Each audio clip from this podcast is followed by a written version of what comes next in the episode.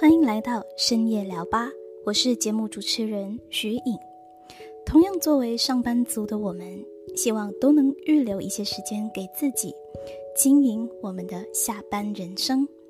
在这里，每周都会与你分享一个自我成长练习。你有没有这样一个时刻，很想要去尝试一件新的事情，或是要接受一个全新的挑战时？你的内心总有一把声音告诉你：“还是算了吧，还是别做了吧。万一我失败了该怎么办？做了这件事，别人会怎么看我？”在尝试和退缩之间踟蹰不前，到底是什么原因阻止我们踏出那第一步呢？没错，正是我们心中的恶魔——恐惧。今天我迫不及待想和你分享一个练习，只需要一张纸和一支笔，以及简单的五个步骤，就能让你消除心中的恐惧，推动你去做出第一步的尝试或改变。今天和你分享的内容是我从一位美国激励大师 Tim Ferriss 身上获得的启发。他在 TED Talk 上曾经分享他自己做了这个简单的恐惧设定练习后，给他的人生带来了新的改变。我们很多时候在实现梦想之前，第一件事是先设定我们要达成的目标是什么。但他认为，其实应该在我们设定目标之前，先定义你的恐惧。挖掘你内心深处最害怕的事情是什么？认识你畏惧做出第一步的阻碍是什么？否则的话，若你设定好了目标，你内心的恐惧或种种疑虑没有真正去正视消除，那么所有的目标或梦想都会在一瞬之间化为乌有。只有正视自己心中的恐惧，你才能心无旁骛地为你想做的事情付诸行动。那这份恐惧设定练习，其实也可以运用在任何让你感到害怕的事情上面，比如说第一次公开演讲，或是要和你仰慕已久的人告白，想要辞职转换跑道，或是你想要和上司提出加薪的要求等等。接下来，我将以我做 podcast 为例，告诉你我开始这个节目之前所面临的一些恐惧，以及我是如何克服它的。那现在，让我们一起来学习如何打败心中的恐惧吧。一，define 定义你的恐惧。第一步，你得先问问你自己，你到底在害怕什么？你可以设想到最糟糕的情况是什么呢？先列出你心中所有让你害怕的、担忧的、疑虑的事情，以及你能设想到的最坏、最糟的情况。以我开始这个 podcast 频道为例，其实我一开始也有蛮多的恐惧和疑虑的，比如我会担心没有好的设备和软件帮助我录制音频。担心我做了这个节目之后没有人听，也不知道自己能够坚持多久。由于没有任何广播或是自媒体相关的经验，我也害怕别人会认为我做这个节目不够专业，不认同我的一些看法。另外，我也担心自己需要花时间写作啦、看书啦、做音频啦，可能会应付不来而放弃。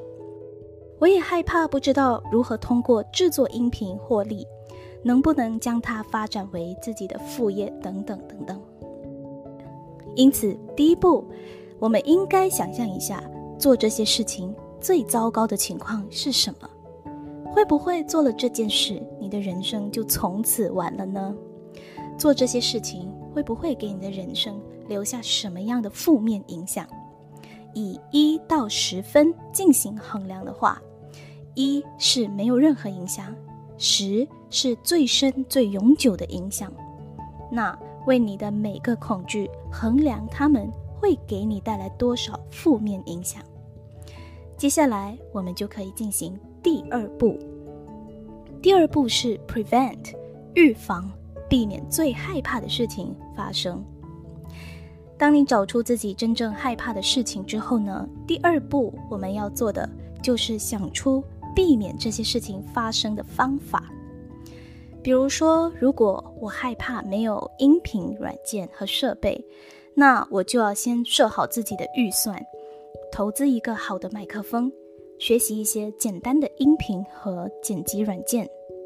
如果害怕我的节目做了没有人听，那我就可以先从简单的开始，比如和身边的好友和家人分享。同时呢，我也学习一些网络行销方法，找到属于自己的听众。如果害怕有人认为自己不够专业、不够好的话，那我就要先摆正好自己的心态，并且接受自己的不足，边做边学习嘛。也不要过于在意别人的眼光和看法。如果担心自己无法每周定期产出，那我就要找出不同的节目制作方式了。可以是人物采访啦，或是通过平时的阅读笔记整理啦。每周设定好两个小时的时间，专心进行写作，或是资料收集，让自己的这个创作灵感源源不绝。如果不知道自己是否能够从音频开始建设自己的这个个人品牌，为自己从中获利，那我就要多听听其他在这个圈子里成功人士的故事，学习联盟行销等等，去开发更多网络创作的可能。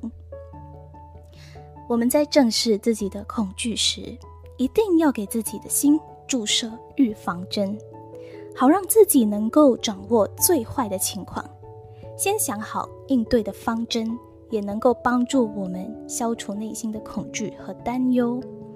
有时你会发现，其实很多时候啊，是自己想的太多了，有很多的顾虑是无谓的，导致你无法做出第一步的行动或改变。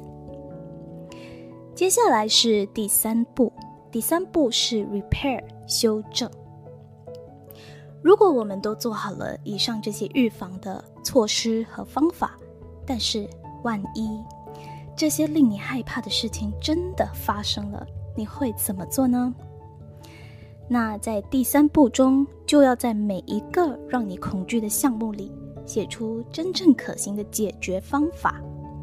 你要做出适当的修正、调整工作，或是降低风险、挑战的难易度。让你能够继续坚持下去。比如，如果我已经做好了时间管理，也规划出一些不同节目的制作形式，但是最坏的情况还是发生了，我无法定期的产出，那可以如何解决呢？或许我可以调整这个音频节目的产量，或许就不是每周一集了，而是把它调整为一季，one season。的节目可以设定为两个月为一季，或是其他等等，容许自己有一些休息和增值的空间，为节目规划创新的单元等等。如果发现自己无法同时经营太多的社群呢，那或许我也可以投入一些资金进行外包，找别人帮我架设网站或是管理我的社交媒体。而我自己则专注于内容创作。在自我成长的道路上，我们也在不断的强调要学习、修正和做出调整。找到了修正的方法，万一真的面临失败了，我们还是依然能够回到生活正常的轨道，回到生活的常态。这其实并不会给我们带来任何巨大的损失。第四，写出你做了这件事后会给你带来什么收获或是好处。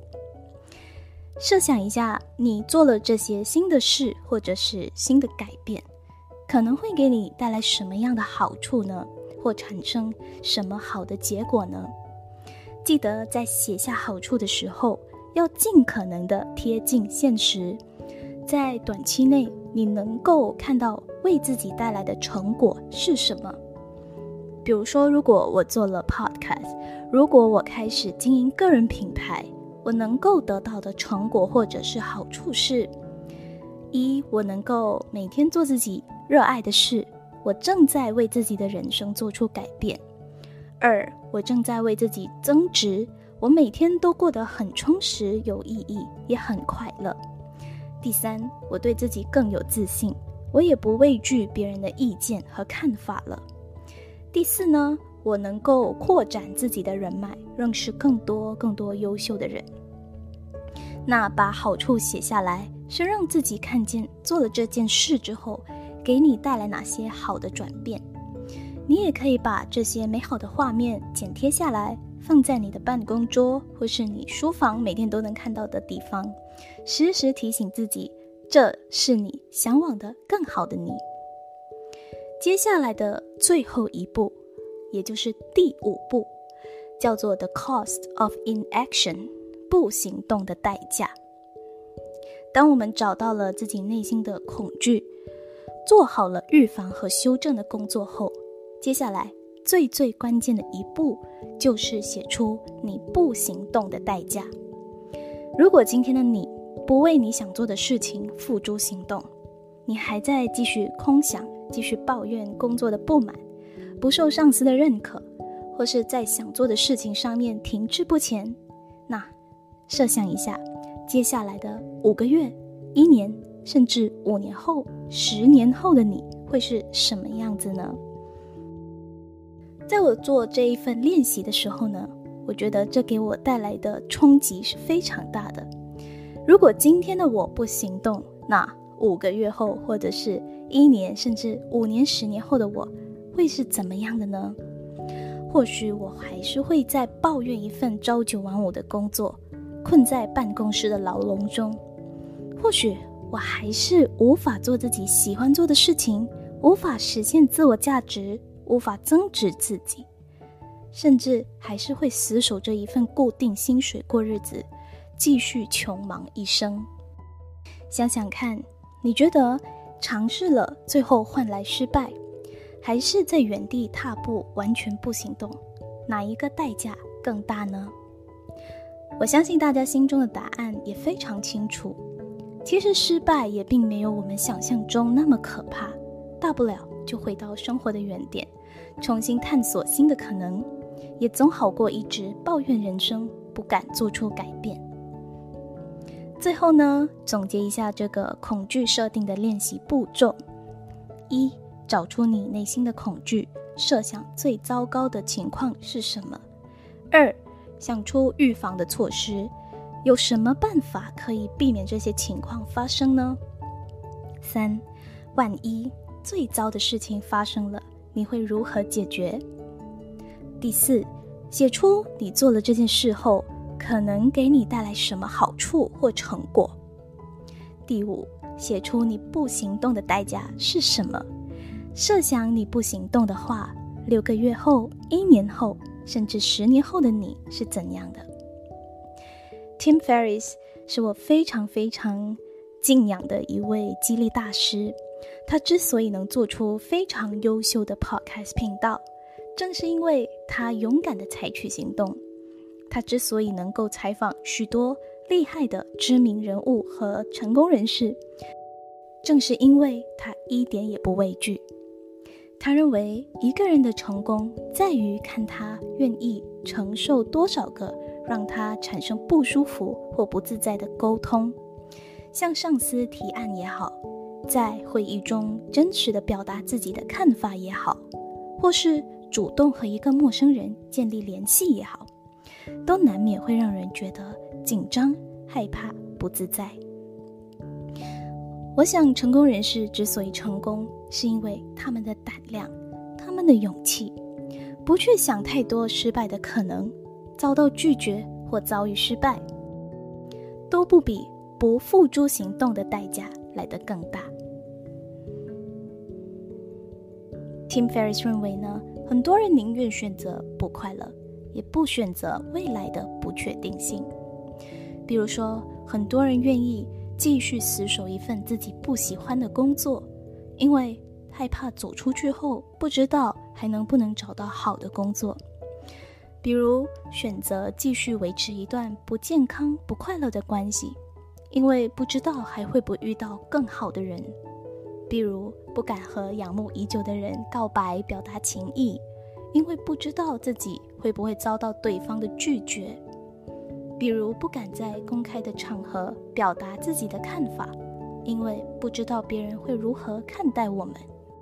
在不快乐和不确定性之间，大多数人会宁愿选择不快乐，因为不确定性充满太多的未知数。充满恐慌和各种疑虑，于是他们不愿意改变现状。而要改变现状，要让自己变得更好，要取得进步，你不要忘了，你有自主权，你有权利去过自己想要的人生。今天就聊到这里，希望今天的分享能给你带来新的收获，也真心希望正在收听节目的你。也能够克服自己内心的恐惧，让自己更有行动力。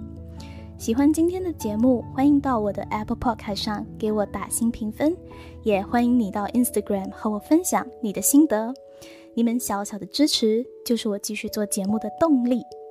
非常感谢你的收听，那我们下集见喽。